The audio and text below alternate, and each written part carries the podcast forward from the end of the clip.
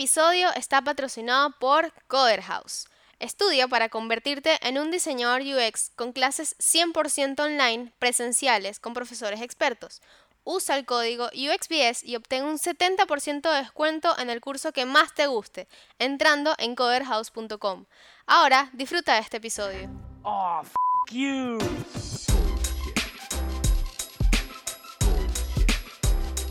Bullshit, bullshit.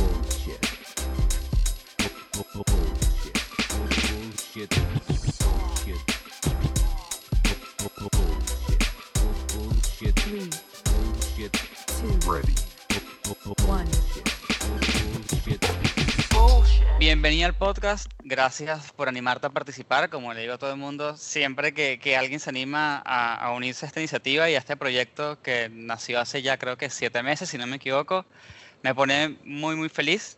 Así que, mm, nada, la, la- gente que está escuchando, hoy van, vamos a hablar del tema de, de gamificación o gamificación, no, no sé cómo lo habrán escuchado. Y tengo conmigo a Merlara. Básicamente, eh, la gente la conoce así, Merlara. Ya ella se va a presentar y les va a contar un poco más de ella. Bueno, muchas gracias. La verdad, eh, es mi primer podcast, así que estoy, Ah, estoy algo nerviosa. Eh, sí, la verdad es que eh, todo el mundo me conoce como Merlara. Eh, pobres mis padres que pensaron tipo todo un nombre larguísimo como Mercedes, no lo estaría usando. Eh, soy diseñadora gráfica eh, de Buenos Aires, graduada en la UBA, docente de la UBA hace más de una década y disfrutando mucho la docencia. Me especialicé en docencia mucho tiempo e introduje el tema de, de diseño UX en, en muchas materias y en muchas clases porque me fui especializando en esa área. Eh, y dentro de esa área, eh, gamification o ludificación o gamificación, como quieran Sí. llamarle, eh, es algo que me, me interesa y me apasiona. Así que lo que Exacto. quieras preguntarme, acá estoy. O sea, bueno, comencemos como lo más obvio. Eh, aparentemente, no importa cómo le digamos, está bien. Gamificación, ga- gamificación o ludificación. Sí, diga- digamos, de hecho, digamos, el término se origina, digamos, y empiezan a trabajarlo en inglés como gamification. Eh, la traducción, digamos, más apropiada sería ludificación, justamente parte del- de, etimológicamente de lúdico, y, y lúdico no habla de un juego, sino que habla de algo que está relacionado al terreno de lo que- del juego, pero no necesariamente es un juego. Eh, Claro. Y gami- gamificación es básicamente un anglosismo, o sea, es la RAE cediendo ante los españoles hablando así y diciendo, Claro. bueno, está bien, es, es legal, pero digamos, eh, me, me gusta más ludificación porque aparte creo que, que remitir a lo lúdico eh, te engancha, digamos. O sea, es como que Exacto. ves que hay algo que está ahí interesante. No, y aparte creo que lo explica una vez muchísimo más rápido. O sea, sin, sin decir mucho más, yo creo que la persona que, yo- que le digas ludificación va a entender un poco de lo que se trata. Eh, por, ahí- Sí. por ahí se confunde y le vienen imágenes de casino a la mente, pero, pero no es así. Puede ser. Bueno, Este, pero hay algo de eso también, así que... Hay algo, exacto, hay algo de eso también. Eh, el tema de gamification para mí eh, es un tema súper particular porque yo por ahí en el 2000, eh, eh, ¿qué será? 12, no mentira, 2014 por allí, entré como en un loop gigante interminable de investigar sobre gamificación eh, porque me encantó, o sea, me, me pareció que era súper llamativo y aparte, en algún punto, eh, todo se fue de control y, to- y todas las aplicaciones que conocí quisieron de alguna forma gamificarse. Todas. Eh, y fue como un boom, yo creo que lo que faltó fue que el banco pusiera algún tipo de jueguito para mejorar la tasa de interés de tu cuenta de ahorro. Técnic- técnicamente muchos bancos utilizaron y tomaron mucho de técnicas de ludificación al incorporar un sistema de puntaje de fidelización, digamos. Eh, Wow. No sé si, claro, en el momento en el cual los bancos empezaron a decir, bueno, si compras con este banco, te damos estos puntos. ¿Y Sí. por qué habla de tú? De pronto estoy hablando con alguien de tú y cambié la situación. Eh, pero si compras con, con, con este banco, te damos unos puntos. Nosotros tenemos el caso del Banco de Galicia en Argentina, que, que introdujo este concepto de si vos haces compras con tu tarjeta de débito, te damos tantas cantidad de puntos y estos puntos los podés cambiar por eh, premios o Ah, descuentos. claro, l- puntuales. los puntos quiero, ¿no? Los puntos quiero, exactamente. Claro, Y- las- la- los puntitos negros. Exactamente, los puntitos negros, que después literalmente lo- era, todo el mundo hablaba de los puntos y justamente esa agencia de publicidad llevó a la literalidad los puntos negros eh, como personaje, Claro. lo cual eh, al día de hoy no sé si es lo más brillante o lo más lineal que he visto, pero la verdad es que no lo puedo negar, fue muy bueno. Eh, Claro. pero, pero sí, y los puntos quiero es, al, es una estrategia de lodificación, digamos, porque Claro. justamente, si querés ahora después entramos más en detalle, pero tiene un objetivo claro, tiene reglas, eh, tiene dinámicas eh, bien trazadas, entonces eh, hay pequeñas cositas de estas en todos lados, las aerolíneas, Sí. digamos, también lo inventaron para eso, eh, para poder fidelizarte en algo en el cual las aerolíneas se veían en un gran...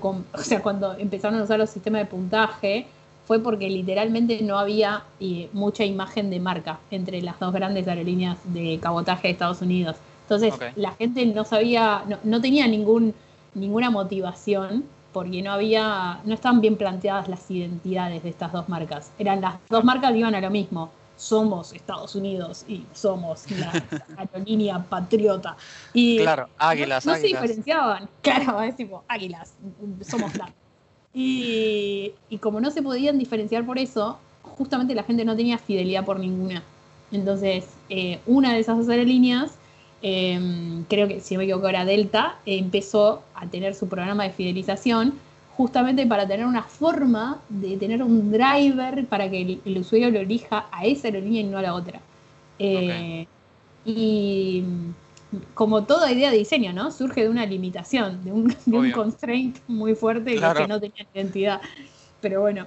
eh, Y, te, hago una, te, te hago una pregunta, porque Mm. yo me imagino que, eh, eh, o sea, está la gamificación, ¿verdad? Pero después hay cosas que se parecen pero no lo son, ¿no? O por ahí mm, me estoy equivocando, no sé.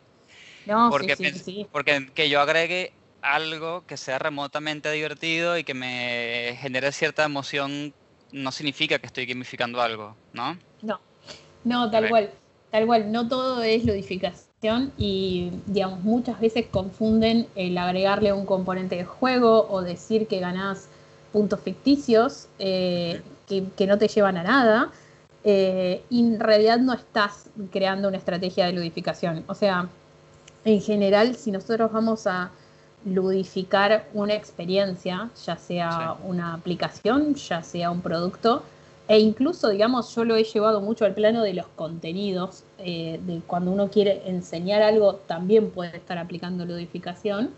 Eh, lo que las buenas prácticas que he reconocido y que, que, digamos, ahí yo tengo, yo tengo un libro que me encantó sobre este tema que se llama Cómo los videojuegos pueden cambiar el mundo, que es de. Jane, Jane McGonigal.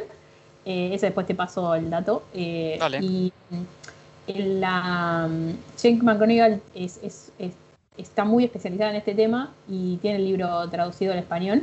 Eh, y lo que ella plantea es que una estrategia de ludificación lo que tiene que tener muy en claro es el objetivo intrínseco y el objetivo extrínseco. O sea, Ok. cómo yo tengo un objetivo por detrás de mi, de mi ludificación y eso es lo que debería guiar, digamos, la construcción de esa ludificación. Lo voy a poner en algo, en un ejemplo muy concreto. Por ejemplo, eh, nos- creo que Rappi es una aplicación que es bastante usada en toda Latinoamérica. Sí. Y Rappi puso un sistema de, de- de ludificación ahora, tiene dos estrategias. Uno que es que te hagas el famoso el, el membresía de Prime para que puedas tener envíos gratis. Y te va poniendo desafíos. Esos desafíos, esos challenge que te, que te- que te plantea, son todos orientados a un objetivo intrínseco de negocio. Es decir, hay uno, hay uno de esos challenge que dice, hace un Cash y te damos tanta cantidad de puntos. Y la cantidad de puntos que te dan es abrumadoramente mayor a la que te dan si usas la aplicación para pedir delivery. O Claro. sea, ¿por qué? Porque Cash es muy popular en ciertos países, pero muy poco popular en otros. Entonces, evidentemente están usando la, eh, la cantidad de puntos, digamos, para poder empujarte a que pruebes algo que usualmente no estarías probando. Entonces, el objetivo que te explicitan es que si vos haces eso, probás este Rapid Cash, che, te voy a dar un montón de puntos. Ese es el objetivo Claro. explícito. Eh, pero el objetivo que está por detrás es el objetivo como de la compañía, que a veces puede ser para que vos pruebes una experiencia copada, o puede ser un objetivo de negocio, o puede ser el que quiero que aprendas cómo son los terremotos, digamos. Entonces, para que aprendas cómo es un terremoto, te voy a llevar eh, durante toda una experiencia a entender diferentes partes, porque en realidad tengo un objetivo intrínseco que es que quiero que vos aprendas que es un terremoto, pero no te lo voy a decir literal, porque si no nadie se va a sentar a decir, ah, re quiero aprender cómo es un terremoto. Claro, obviamente. Y yo me, imag- me imagino que, que, eh, la gamificación, la ludificación, me cuesta muchísimo decir ludificación, no sé por qué. Este, tiene su propio set de reglas, ¿no? Donde dices, mira, hasta aquí esto es sano y esto es éticamente correcto, y a partir de esta línea en lo siguiente ya es demasiado. Mm, sí, a ver, nunca, lo había puesto, nunca me lo había puesto a pensar así. Creo que ahí ya rozamos otro tema que es como la ética, digamos, del diseñador y de quien nos está desarrollando. Eh, creo que, que ese es un tema candente y para, para, otra charla de base grande.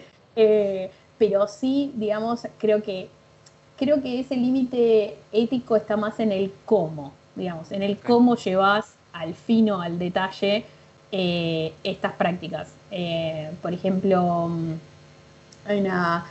Eh, hay varios libros que tratan de todos estos, de los triggers que uno puede como, como, como catapultar en el otro mediante la sensación de escasez, por ejemplo, que eso no es una técnica de ludificación, es, un, es básicamente una técnica de UX, que es Claro. decirte, che, quedan tres unidades. Entonces, eh, digamos, eso nos gatilla algo mentalmente de, uff, me voy a quedar sin esto. Y me empuja, por ejemplo, hacia una compra de algo que quizás no tenga una necesidad muy urgente, pero me veo como empujado a eso. Digamos, Ok.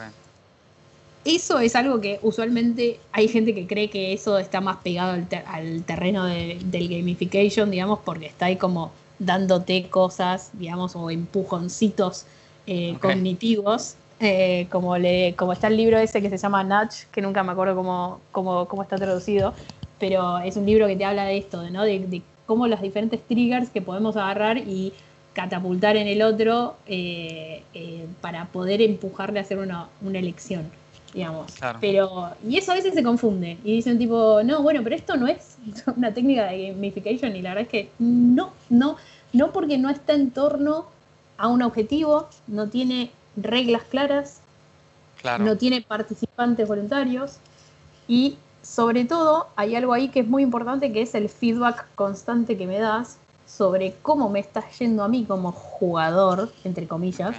Eh, estaba dibujando comillas en el aire, esto es muy gracioso.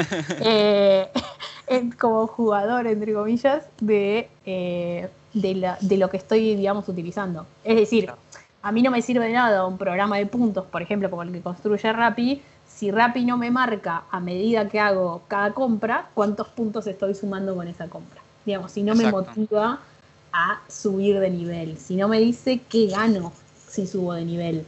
Eh, eh, es ahí donde, digamos, donde uno tiene que afilar mucho eh, el lápiz o el píxel, digamos, para, para poder crear bien esas reglas y cómo te mantengo motivado, que eso es Exacto, otro tema. exacto. Sí, exacto, para no eh, agregar cosas de gamificación de manera errónea y después hacer como algo que no tiene mucho sentido, digamos. Mm, exacto. Yo creo que lo que nos protege siempre del sinsentido en general en el mundo de UX es tener un objetivo claro. Sí. Eh, tener un objetivo claro para cada pantalla, para cada eh, flujo que estemos haciendo, eso nos va a proteger siempre.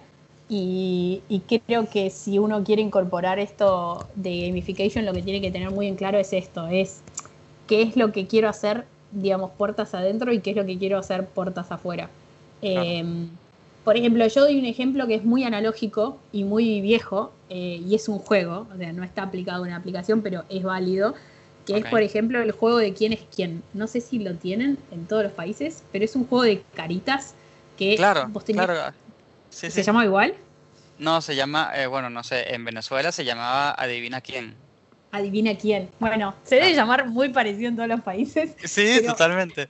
es un juego con dos tableros eh, en, le- en los cuales uno eh, tiene que adivinar cuál es el personaje que tiene la otra persona y lo tiene que hacer mediante preguntas binarias de sí o no. Entonces eh, le hacías una pregunta al otro de tiene bigote y te decía que no, entonces vos bajabas las, las fichitas de los que no tenían bigote. Eh, este ejemplo lo doy porque es un ejemplo en el cual te puedo explicar perfectamente las reglas de gamification. El objetivo, ahí, está, el objetivo ahí está claro. El objetivo externo, extrínseco, digamos, de ese juego es poder adivinar el personaje que tiene el otro, digamos. Claro. Es como, ¿cuál es la regla del fútbol? Tengo que lograr tener más goles en el arco contrario. Sin embargo, hay un objetivo ex- intrínseco y pedagógico de ese juego que es poder explicarle a los niños cómo describir a otra persona, digamos, los rasgos faciales y que aprendan a diferenciar, digamos, todos los elementos como morocho, rubio, bigote, barba, eh, color de ojos, o sea, todas las que son características faciales y de poder describir a alguien. Entonces, es, es un objetivo que tiene que ver con la etapa de crecimiento en la cual nos dan ese juego. Eh, Claro. y eso es Como para hacerlo más didáctico, como para que Claro. eh, puedas aprender Exacto. sin darte cuenta. Exactamente, digamos, y eso es, eso es lo que trato de, de- de poder, digamos, eh, ejemplificar con eso. O sea, nadie, nadie que jugó el quién es quién, digamos, se dio cuenta que estaba aprendiendo a diferenciar una barba de un bigote, digamos. Exacto. Sin embargo, exacto. lo hizo, digamos. sí, sí, sí.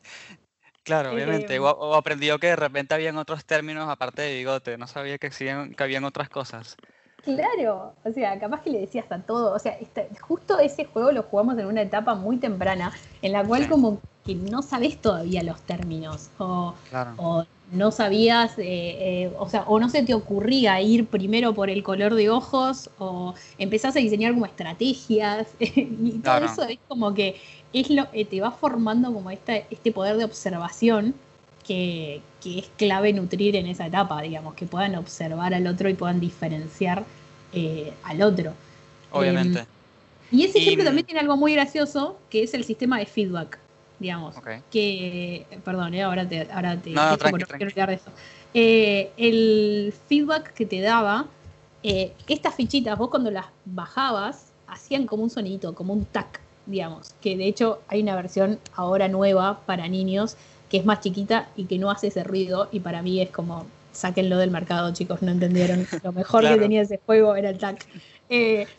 Y ese sistema de, de feedback sonoro es algo que está estudiado, que es, es, es muy clave cuando se construyen juegos, digamos. O sea, por ejemplo, en el Candy Crush, la gente lo jugaba tipo, bueno, la, la fiebre del Candy Crush cuando todo el mundo Terrible. jugaba al Candy Crush, era terrible. Y, a- y tenías como dos grupos de personas, los que amaban los sonidos del Candy Crush y los que lo tenían que jugar en silencio porque lo odiaban. digamos. Claro, es demasiado. Claro. Sí, a, mí el Candy Crush con todos los sonidos parecía, yo decía, esto es como, esto es como un casino virtual, donde estoy rodeado de caramelos por algún motivo Sí. súper bizarro y no soporto todo este ruido. Entonces, Exacto. de hecho, yo en, en su momento nunca fui muy fanático del Candy Crush, pero, pero sí, le, le noté como ciertas cosas. Aparte, si tengo buena memoria, en ese punto ni siquiera era diseñador, no recuerdo. Entonces, como que lo estaba viendo más de un lado, de la- de- desde, desde como el punto de la curiosidad, digamos. Como que yo decía, Claro. pero ¿qué le, qué le ven a esto? No Ujú. entiendo. Y eventualmente cuando yo descubrí el término de gamificación y leí un poco, claro, ciertas cosas me fueron cerrando Ujú. y eh, desde de ahí en adelante en mi vida siempre me fijo de ciertas cosas, ¿no? Y me llama mucho la atención. Este, por ejemplo, los sonidos que, que, por ejemplo, como estabas diciendo ahora. Yo me fijo mucho en los sonidos que tiene Netflix, por ejemplo, con cada Oh. acción que haces. Y yo digo, esta gente, esta gente son terribles, esta gente, estos me tienen adictos a punto de esta cosa.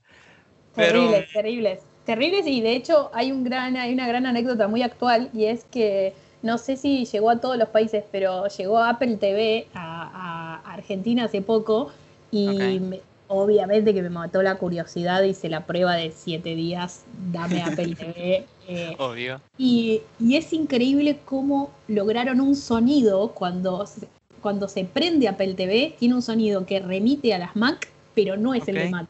Digamos. Y No. vos lo escuchás y vos decís, ay Dios, qué bien que está hecho esto, porque te hace creer que estás prendiendo una Mac, pero no estás prendiendo una Mac, estás prendiendo Apple TV, lo cual es como lo estudiado que tienen esos, es- esos gatillos, digamos, sonoros que, que están buenísimos. Pero No, no, me encanta, me encanta. vol- volviendo al Candy Crush, el Candy Crush es, es claramente un juego. Quiero aclarar esto, digamos, o sea, Sí. que es como, estoy hablando ahí de, y sirve como contrapunto al ejemplo este de quién es quién. O sea, el ejemplo de quién es quién claramente tenía por detrás un contenido que estaba ludificado y que lo, lo- lo hicieron, digamos, en forma de juego, eh, pero muchos juegos para niños son grandes ejemplos de lo que estás en realidad haciendo es aprendiendo otras cosas. eh, pero el Candy Crush no, el Candy Crush estaba hecho para pasar el tiempo. Eh, Claro. Yo tengo una teoría, tengo una teoría cero comprobada científicamente, lo voy a aclarar públicamente, pero que no creo que sea, no creo que sea casual que hayan sido caramelos porque el azúcar tiene en nuestra eh, químicamente tiene un grado de adicción aún mayor a las drogas Sí. fuertes. Sí, Entonces, sí, sí. yo no creo que sea casual que sea Candy Crush. O sea, creo que saben que eso nos catapulta algo en nuestra en nuestro Sí, sí, cerebro. eso está nos estudiado. Créelo que alguien dijo, ¿y si ponemos piedritas de colores? Mm, no sé, yo creo que No. no es mm, más adictivo todavía. Este, pero Sí, sí, sí. Bueno, ahora que ya la gente, digamos, dice, bueno, ya entiendo más o menos de qué va eh, toda esta técnica, ya entiendo sus componentes, ya entiendo las reglas que tiene, eh, me dieron unos buenos ejemplos. ¿Cómo la persona que está escuchando, que por ahí es diseñador y está yo trabajando en alguna oficina, cómo esa persona puede em, detectar, digamos, y decidir si se va por estas técnicas, en lo que sea que esté Ujú. trabajando en el momento, o si se va por otro lado? ¿Entiendes? Porque por ahí se puede Bien. ir más por el lado de marketing, esas cosas, o por ahí tiene que, que- que irse por este lado de la gamificación. Bien, ahí eh, lo primero que lo primero que le aconsejaría es eh, que analice bien cuál es el problema, digamos. ¿Cuál es el problema que intenta resolver? Si lo que intenta resolver es lograr que las personas que utilizan, digamos, esta web o esta aplicación o este servicio, porque también podemos incluso aplicar lodificación a servicios corpóreos, digamos, en la, en- Claro. digamos, eh, no necesariamente tiene que ser una plataforma digital. Eh, lo primero que, que le pediría es que revise cuál es el objetivo de lo que está queriendo cambiar. Digamos, si lo que quiere es lograr tener mayor tiempo en la plataforma, si lo que quiere es lograr retener a los usuarios, eh, generar hábito, digamos, generar frecuencia del hábito, creo Sí. que la ludificación siempre puede ayudar. Eh, hay que entender también, digamos, para qué tipo de usuario está dirigido esto, digamos, o sea, eh, creo que eso también es importante para entender cómo después vas a subir o, o- o cómo vas a disfrazar, digamos, esta ludificación de un modo que sea consistente con el sistema que estés utilizando. Eh, no sé, eh, para, como, digamos, si es, una, si es un producto que está muy dirigido a adultos mayores, o sea, creo que la ludificación puede servir tranquilamente. Lo que tenés que entender es cómo haces esas reglas, cómo haces las reglas de una manera simple, que las interacciones sean simples, que se entienda que realmente eh, a qué, digamos, querés, qué querés ah, fomentar el uso. Eh. Pero insisto, o sea, creo que lo- la, la base de todo es, primero vayan al objetivo, vayan al objetivo eh, intrínseco, de qué es lo que quieren lograr ustedes. Quiero retener más usuarios. Ok. ¿qué puedo construir como objetivo que le voy a decir al usuario para que llegue a cumplir la meta que yo quiero que cumpla? Entonces, voy construyendo estas cosas intermedias. Eh, y, y también les, les diría que, eh, que investiguen mucho también cómo es, eh, digamos, tu competencia dentro de ese mismo marco, digamos. O sea, el famoso benchmark que se le dice en UX, que es, bueno. ¿cómo lo está haciendo el de al lado? Digamos. Claro. Eh, creo que una clave es nunca, nunca estamos arrancando de cero en nada de lo que hacemos. O sea, creo que, que tenemos que empezar a, a- a pararnos, digamos, también en hombros de gigantes. O sea, en ese sentido hay mucho hecho sobre Sí. ludificación. creo que lo que hay que lograr entender es eso, lo que nadie te puede explicar y que únicamente vos sabés de tu proyecto es qué es lo que querés lograr. O sea, a partir de ahí es aplicar técnica y es hacer y es equivocarse y es volver a hacer y es volver a equivocarse. Claro, sí, yo creo que es como todo, y como todo, bastante en el diseño, creo que es así. Nadie ha hecho un diseño la primera y todos, ah, listo, esto quedó genial, esto va a funcionar perfecto. Eh. Creo que nunca ha ocurrido y nunca va a ocurrir. No, Em. pero sí es verdad que venimos, no, no- es depende mucho el rango de edad, ¿no? De quienes nos estén escuchando, pero sí venimos, los que venimos de, de estudiar diseño gráfico, no Sí. era tanto esa línea, digamos, era, era como, bueno, tenés que lograr el mejor diseño posible porque eso se imprime y se imprime por, digamos, 20.000 unidades y si te matás, si tenés un error ortográfico va a quedar mal en las 20.000 unidades y y tenías que tener como mucho cuidado de eso, ¿no? Mucha perfección, mucho, mucho ajuste fino, muy, Es verdad, muy de darle vueltas. Eh, y ahora estamos en una nueva era, digamos. Eh, yo estoy trabajando en un área en la cual eh, me autoformé porque mi me egresé antes de que esto fuera un, un- algo de cursada, digamos. Eh, Creo que eso también es, es algo a considerar y por eso aliento tanto a la gente a, nada, pregunten, digamos, lean muchos libros, o sea, la verdad es que... eh, hacerse cursos, o sea, pero la verdad es que hay que seguir formándose porque eh, hay que, que también, no sé, como de construirnos, digamos, como diseñadores gráficos. Totalmente, to- y constantemente. Hay Sí. una seguidora que, que es con la que siempre hablo, que le digo, mira, voy a grabar comer, y me, y me pregunta, ¿y cuál va a ser el tema? Y le digo, no, gamification. ¿Qué? Y casi le da un infarto, casi se desmaya. Y me dice, Chris, por favor, por el amor a Dios, ¿le puedo hacer una pregunta? Y yo, sí. Y me dice, yo trabajo eh, diseñando en plataformas e-learning, pero mi, Sí. la plataforma que tengo es bastante estática, bastante ruda, cruda, no sé cómo explicarlo, ¿no? Como que no, no es lo que uno se imagina. ¿Puedo aplicar algo de gamification allí? Si lo puedo aplicar, ¿qué podría hacer? ¿Por dónde puedo comenzar? ¿Qué me leo? ¿Qué no me leo? Entonces está Bien. como en, en esa, eh, en, ese, en esa fase de la investigación, básicamente, y me dijo, si puedes hacer esa pregunta sería genial. Sí, sí, sí, a ver, a ver qué gran caso, encima justo con lo que me encanta todo lo que es educación.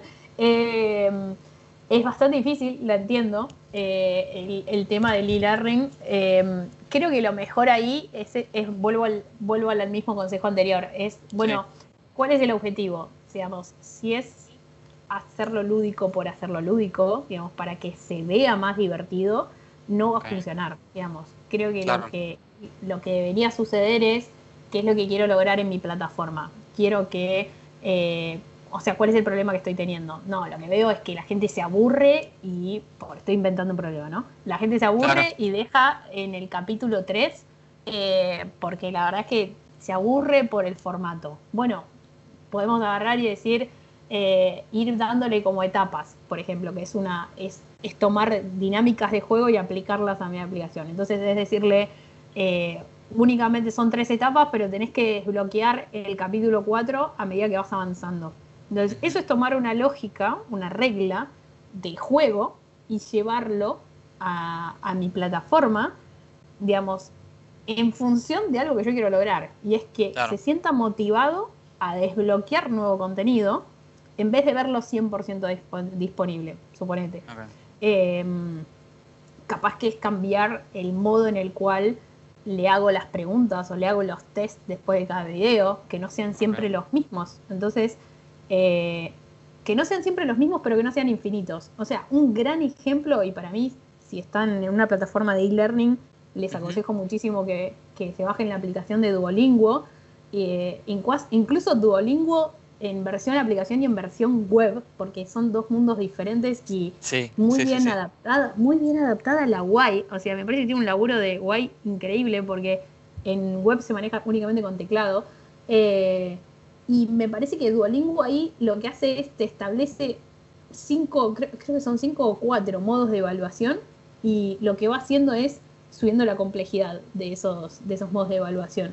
Eh, Y todo el tiempo te va marcando eh, te va poniendo frases motivacionales, todo el tiempo te va, eh, tiene una lógica, digamos, de si vos mantenés el, el streak, si vos mantenés el- la, la racha, digamos, ay, estoy usando todo un fardo argentino, Eh, si vos mantenés, si vos mantenés la, la constancia, eh, si vos mantenés la constancia y seguís, digamos, jugando, te va premiando con dejarte jugar más tiempo, pero si no, Sí. te lo corta. O sea, eh, incluso a nivel UX Writing, digamos, cómo, cómo te habla Duolingo, hay muchísimo para aprender ahí porque es, muy bueno. Es Sí. muy bueno. Eh, pero básicamente es eso, o sea, le doy el mismo consejo que es primero analizar exactamente cuál es el problema. Porque muchas veces, y ahí me incluyo, eh, los diseñadores somos muy eh, críticos con nuestra, con nuestra plataforma o con nuestra, qué sé yo, con nuestra estética. Y, o la estética, digamos, de la compañía en la que trabajamos, y decimos, ay no, pero esto se ve tan aburrido. Y después vamos a testear con usuarios y a ningún usuario le preocupa lo aburrido. Como, como que nadie dice la palabra aburrido. O sea, y te dicen tipo, ay, qué simple que es. Y, vos- y yo me quedo mirando como diciendo, a mí me preocupaba un montón lo aburrido y absolutamente a nadie le importa. O sea, No, o no le importa, sino que incluso lo hace feliz. Tipo, no, está tan sencillo que me encanta. Claro, entonces ahí me parece que es donde nosotros tenemos que también eh, empezar a ejercitar un poco más de realmente que sea data driven, que, que es esta cosa de que, la, que los datos nos guíen las decisiones. Eh, entonces, ahí saldría a profundizar el problema, saldría a hacer testeos, digamos, con usuarios para entender cuál es el motivo por el cual también están abandonando la plataforma, que eso se puede solucionar poniendo una pequeña encuesta de Hotjar, que es una herramienta gratuita en web, y, y nada, y empezar a recopilar más y a... y- porque les va a simplificar la vida poder agarrar y escuchar un poco más a, a los usuarios y poder entender dónde está el verdadero problema y no dónde está nuestro prejuicio de diseñador. Exacto, no, no que, que queremos hacer un jueguito de todo. Y mm, para la gente que está escuchando y dice, bueno, listo, me encantó esto, no sé, Mm. me quiero especializar en esto, me encantaría proponer, ¿qué le recomendarías leer? ¿Ti- ¿Tienes algún libro, algún Sí. recurso, alguna cuenta de algo? No sé. Bien, eh, sí, tengo el libro que te decía, el de los vi- cómo los videojuegos van a cambiar el mundo, eh, creo que se llama, eh, de Jane McConigal. Eh, hay una charla TED de ella que es muy buena, que si no me acuerdo, mm, creo que tiene casi el mismo nombre. Después, si quieren, lo, lo podemos, después te lo puedo mandar mejor los links, así lo compartimos bien. Esos son muy buenos. Después, eh, creo que las charlas TED son un gran reservorio de, de muy buenos ejemplos de gamification. Hay otra, mm, hay otra charla TED que también tiene gamification en la educación o cómo pueden los niños aprender solos, que eh, esa la tengo que buscar, pero me acuerdo, mm, me acuerdo el- que tenían un ejemplo muy increíble de cómo habían empotrado, digamos, habían puesto en concreto, en el medio de un bloque de concreto de cemento, una computadora en el medio de una aldea, eh, y con un teclado y con un mouse, y no le habían explicado a nadie cómo se usaba. Eh, y tenía como un programa automáticamente ahí puesto eh, que, que enseñaba sobre física. Creo que era sobre física sobre. Era como un experimento total, un experimento social increíble. Y volvieron como a los dos meses a la aldea y, y el investigador fue y hablaba con los chicos y decía, che, lo usaron, tenían una cámara, o sea que veían que había un, un grupo de pibes que lo usaba. Y decían, Claro. tipo, ¿lo usaron? ¿Qué sé yo? Y dice, sí. Y, y dice, ¿y qué entendieron? Y dice, no, me perdí en, en tipo... Y le decían como una cosa hiper compleja, tipo, me perdí en la teoría de la relatividad. Y el, y el tipo se quedaba mirando y decía, pero eso no estaba en el curso. Ah, no, vimos el curso, después tocamos no sé qué combinación de teclas sin querer, entramos al sistema operativo y entonces ahí empezamos a buscar en internet. O sea, y era No, increíble cómo había explotado, digamos, el experimento, pero Wow. es, fuera como él te decía, o sea, todo eso él lo llevaba al punto de eh, uno puede tener reglas, uno puede tener objetivos, pero como eso trasciende después, eh, eh, no hay límites. Y, mm, y la verdad que es, muy buena, hay un par de charlas muy buenas sobre gamification. Eh, después Instagram, estoy pensando, no sigo un Instagram específico de gamification. como que voy viendo ciertos contenidos. Yo les recomiendo mucho que, que- que lean, digamos, sobre el tema. Eh, en Medium hay muy buenas notas sobre gamification. Eh, en Medium también Sí, eh, hay buenos sí. artículos. Eh, y después no, después hay un libro que no tiene que ver con gamification y a la vez sí, porque para mí fue como un gran parámetro, una gran influencia, digamos, que es el libro de John Maeda de las leyes de la simplicidad. Eh, Y mm, si bien es las leyes de, simplici- de simplicidad más en el diseño gráfico, eh, creo que hay mucho de ahí que se relaciona directamente con gamification. Porque mm, habla mucho de reconocer patrones, habla mucho de un montón de teoría que se menciona también en, en Jay McGonigal. Y, mm, y el libro de Natch, que mencioné antes, la verdad es que no me acuerdo el autor, lo tendría que googlear, no me acuerdo el nombre, pero. Ay, no me acuerdo si es Caneham con una H, no me acuerdo. Eh, Lo buscamos, lo buscamos, no te preocupes. lo buscamos, lo buscamos, no, no me acuerdo de memoria. Eh, pero, pero ese libro también, porque me parece que habla mucho de estos, de estas trampas cognitivas y, y que es, de alguna forma muchas de estas trampas cognitivas las usamos cuando ludificamos una experiencia o se usan mucho en videojuegos eh, y está bueno que, que el cómo las explica y cómo te dan los experimentos detrás de, de comprobar esas teorías te abre mucho la cabeza, digamos, para pensar en UX. Eh, te abre mucho el panorama de, eh, incluso te hace cuestionarte, digamos, ciertos límites de si las querés usar o no. Eh, Pero, pero me, es un libro muy interesante, muy interesante. Muy bien. Yo leí un libro hace ya mucho tiempo, así que no recuerdo si era específicamente de gamification, que es Mm. súper famoso, que es el que se llama Hook. Hook, claro, sí. Claro, Bueno, claro. Natch, Natch tiene que ver mucho con Hook, o sea, es como una vuelta de rosca sobre Hook. Hook hablaba de justamente estos triggers eh, y lo que hace Natch es como compilar ciertas cosas que se mencionan en Hook, y, pero también te habla de cómo fue el proceso científico para llegar a esa conclusión. O sea, te cuenta de testeos que hicieron con, Ah, con personas, ¿entendés? Para poder llegar a esa conclusión. O sea, me gustó más que, que Hook, porque Hook lo sentí muy, muy directo al hueso, sin entender cómo habían llegado a esa conclusión. Sí, Eh, sí. Natch me dejó como más tranquila. O sea, no sé si es porque lo explica más del terreno de la neurociencia y como que esa base como un poco más científica me deja como, me deja como, como más, eh, más contenta, digamos. O sea, me dejó como mucho más segura de lo que, de lo que estaban hablando. Pero, pero sí, es muy parecido a Hook. Es muy parecido a Hook. Bueno, lo voy a buscar porque me llama muchísimo la atención que tenga como esa vuelta de rosca. Sí, y sí, bueno, un para, para finalizar, obviamente eh, quiero invitar a la gente a que vaya a tu Instagram, eh, que, que hablas de estos temas y otras cosas más. Eh, el Instagram es Soy muy arroba- errática.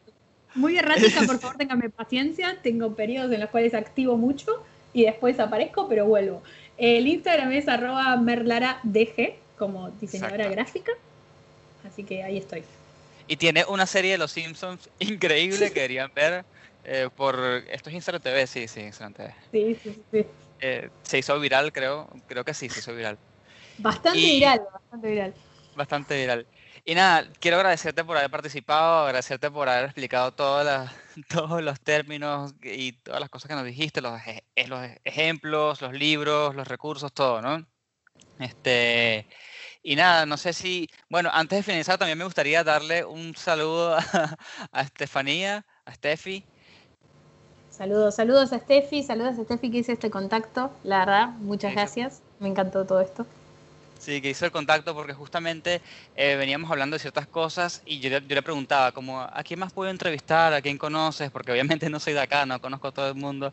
Entonces siempre estoy como eh, preguntándole a la gente, ¿no? ¿Quién conocen? ¿A quién me recomiendan? Y, y nada, de repente me apareció tu post de Los Simpsons. Fue todo como que mucho a la misma vez. Sí, la verdad que sí. No, la verdad que a mí me súper alegra. Eh, yo había escuchado un par de capítulos del podcast, por eso cuando me hablaste me sentí cual fanática. ¡Ay, no, me muero! Eh, así que sí, a mí me encanta. eh, y encantada, cuando quieras, eh, acá, acá me tenés eh, encerrada en Argentina en cuarentena, así que Claro. genuinamente feliz de hablar con otra persona. Muy bien, muy bien. Este episodio fue patrocinado por Coder House. Usa el código UXBS para obtener un 70% de descuento en sus cursos.